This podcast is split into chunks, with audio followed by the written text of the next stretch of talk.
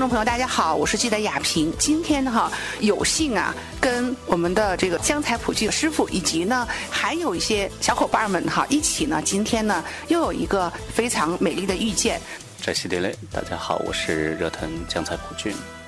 那师傅，刚刚呢？你看啊，我们跟我们的这个四位小伙伴讲到这个感恩之旅，可能你也听到了。其实刚才我们这个他在讲的时候，一方面很激动，另外一方面我都听到我们有哽咽之声哈，大家很感动。其实包括我自己哈，心潮澎湃的。那么您是作为整个咱们感恩之旅这样一个引领者、一个带动者，当然他们的所见所闻，其实您反过来也会看到他们的。刚才听完以后，我也很想听听看，呃，您的一些感受。我觉得不同的人去会有不同的感受，和一个相同的感受。不同的感受就是可能跟自己的慈善救助的对象有关系。嗯，比如说有些人喜欢去救助患者，嗯，有些人更加关心助学，有些人更加关心老人，因为各自自己的经历和自己的遗憾会促使他想做的事情是不一样的。那么一个相同的感受呢，其实更多的就是给予到。帮助的人看到他，因为你自己的帮助使他们有一些改变的时候的那种富足和满足和那种欢喜心，我觉得这是相同的一个事情。他们的这种感动，其实真正达到咱们感恩之旅的这样的一种初衷。我只是想让它自然的去发生，没有预期去计划什么，也没有预期让他们去呃情景设计什么，也没有让他们去流泪。呃，我怕。到时候氧气也不太够，对，啊，耗氧量也会比较大。我没有任何的预期，只是希望一切都那么自然的发生的话，是不是捐助者和被捐助者，嗯，我不管感动也好，哭也好，笑也好，我觉得只要开心就好。开心就好。嗯哼，所以这样开心的流眼泪也好，开心的笑也好，反正我觉得，呃，我只是一个搭桥的人。我其他我也没有任何的能力，因为真正捐助这些藏人的人不是我，呃，真正去他们内心有这份收获的更不是我，我只是一个传递信息的人，所以我很满足于在于，啊，我传递出来的这个信息有人去听，有人去帮，有人去受益，嗯，对于我也我而言的话，我已经很开心很快乐了。就是就是这几个点的这种变化哈，从他们讲述，其实我们眼中都会浮现出那样的画面，就是当初的那种情形景象啊。经过几年大家的这种爱心的这种努力和推动，变化很大。其实你也是这样，就真是推动者，然后真的是手捧个小苗一样，最后成长为一个大树了。嗯后来我们还希望这个树更大。嗯嗯，对呀。嗯，是呃，因为从我有这样的一个。啊，愿景，到看有没有能力去做这个事情，以及得到更多人的帮助。尤其，其实比帮助更重要的是一种信任。他信任你去做这样的一个事情，所以感恩之旅其实是源于某种彼此间的信任。呃，让他们到了那里去看到自己所做的事情。我觉得，啊，有些东西一定要自己去体验它，并不是说给了钱就可以。我觉得慈善。一方面需要一些经济上的救助，更多的是要亲自的去参与它。参与了以后，你会有一种比任何人所讲的话更有感动的一些力量。当我们回归到都市里边，我们也会遇到很多的问题、压力、包袱、心灵上的一些情绪上的一些东西的时候，当你去想到他们的一些开心快乐的时候，就像我自己一样，呃，做慈善是一个很上瘾的事情，也是一个非常。啊，挑战和陪伴痛苦的一件事情。但是，当你去进到福利院，看到孩子们跳舞，看到这些患者们因为一些救助康复，看到这些老人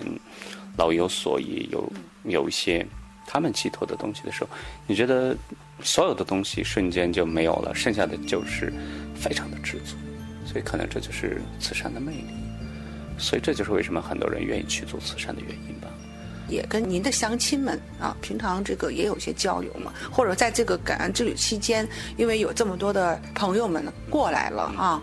嗯，有的，我是跟他们时常保持一种信息互通的状态，因为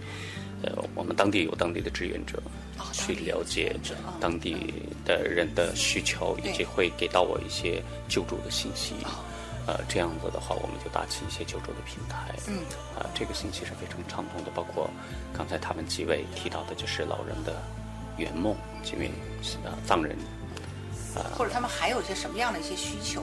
嗯需求点？因为呃，在这个过程中间，后面还在持续，爱心肯定是持续，嗯或许到明年还会有一个节点吧。嗯，因为我觉得现在现在只是开始了。对，现在仅仅只是开始，包括刚才段州长讲到的这个慈善的这个救助社区，哎，社区的这个建立呢，更多的是为了这些留守儿童。嗯，因为在藏区来讲，我们现在更多的汉地的留守儿童，其实也是一个慈善救助的重要的一个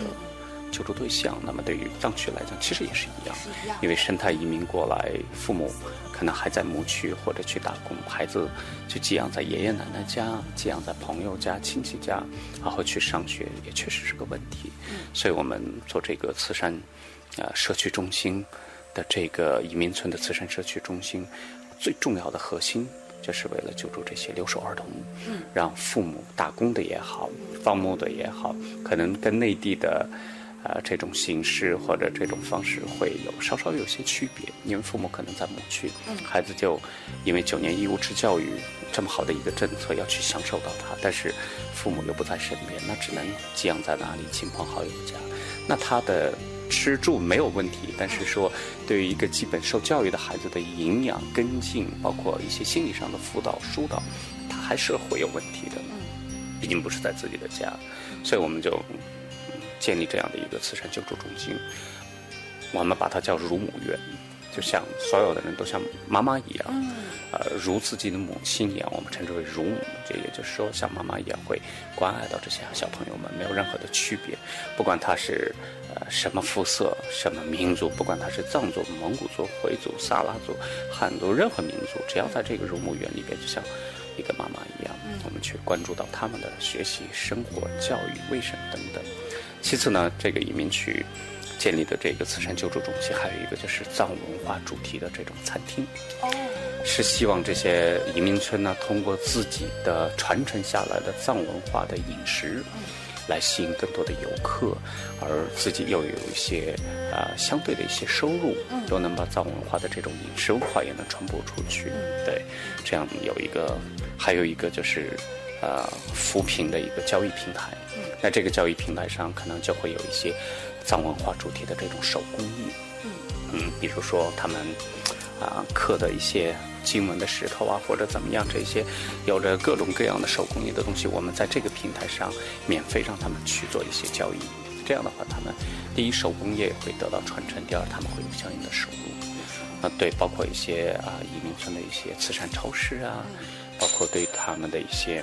啊来自内地的一些义诊团队的一些解决他们的一些食宿问题等等。那么这个新的这个今年慈善社区服务中心，它需要承载这些个内容吧？对，因为我们发现慈善的这种救助其实理念和模式比相对的只是去帮助更加的重要，帮助的模式非常的重要。其次，当然我们也希望啊，在政府的大力支持以及民间各个爱心人士的这种辅助之下，再次去做这个藏文化的这种藏香厂，推动这些移民解决他们的就业问题。那么他们的就业就会有比较有特色一些，因为他们语言和一些文化水平的，呃，对于他们的这些就业就会要符合适应于他们的这些就业特色。那么对于他们来讲，就是本身民族文化的东西可能更适合他们，也能吸引到他们，也能对于他们来讲有更擅长的东西在里边。所以我们也是在今年以及明年就慢慢去实施这个藏香厂的建厂、成立以及使用等等，我们有这样的一些规划。这样的话呢，啊，或许我们在明年的这个感恩之旅的时候，哈，会有我们小伙伴除了我们来检验，呃，又一年中间啊，我们的整个爱心的这样的一个进度。另外来讲的话呢，或许呢，像您所说的哈，文化藏文化体验这一块，也许可以更多的加强，以及呢，透过这个方式来对于当地的文化经济，它还起到一个拉动的作用，对对吧？好，我们的感言。慈善其实是不拘泥形式的啊，最好的慈善是照顾好自己的心。一切都是尽力，尽力去发现，尽力去感知，尽力去珍惜每一个缘分，感恩每一段相遇，越感恩越幸运。呃，那个人生其实就是一场旅程嘛。然后我觉得，我就觉得现在经历的所有的一切，对于自己都是一个成长。所有的相遇都是久别重逢。如果你想遇到最美的自己，就跟我们一起启程去青海。如果你想品尝全球最美味的土豆和枸杞，就可以走进海西州。呃，非常欢迎我们全国各地的朋友们到。呃，青海省的海西州这个地方呢，不仅仅是在工业建设和这个民族团结方面，在全国走在了前列。我们的这个风土人情和壮美的风光，在全国是独树一帜的。欢迎大家来看我们的变化，看这个海西州的壮美风光。也是希望大家能有这样的一种善心，有更美好的一个体现。不管是在都市，还是去偏僻的山村也好，还是在哪里。呃照顾好身边的人，啊，尽量去帮助到更远的人，就足以了。这些点。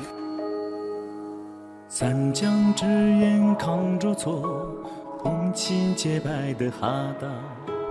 格渡草原七七歌，唱起悠扬的牧歌，彩虹部落阿奇古，跳起古老的安扎。油菜花海，阿里呀陪你放歌花，骆驼泉边索菲亚带你骑晚霞。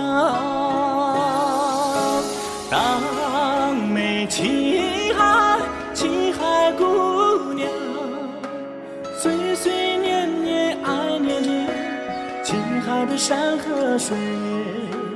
当美青海，青海姑娘，年年岁岁用真情，眷恋着爱的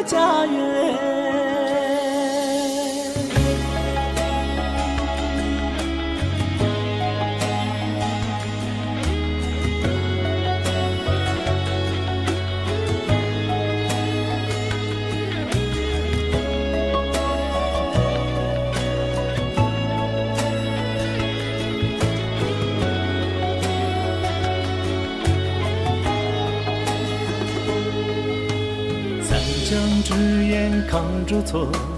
红旗洁白的哈达，格都草原七七歌，唱起悠扬的牧歌，彩虹部落阿奇古，跳起古老的安扎，油菜花海，阿里呀陪你放个花，骆驼泉边索菲亚。带你去晚霞，当美青海，青海姑娘，岁岁年年爱念着青海的山和水，当美青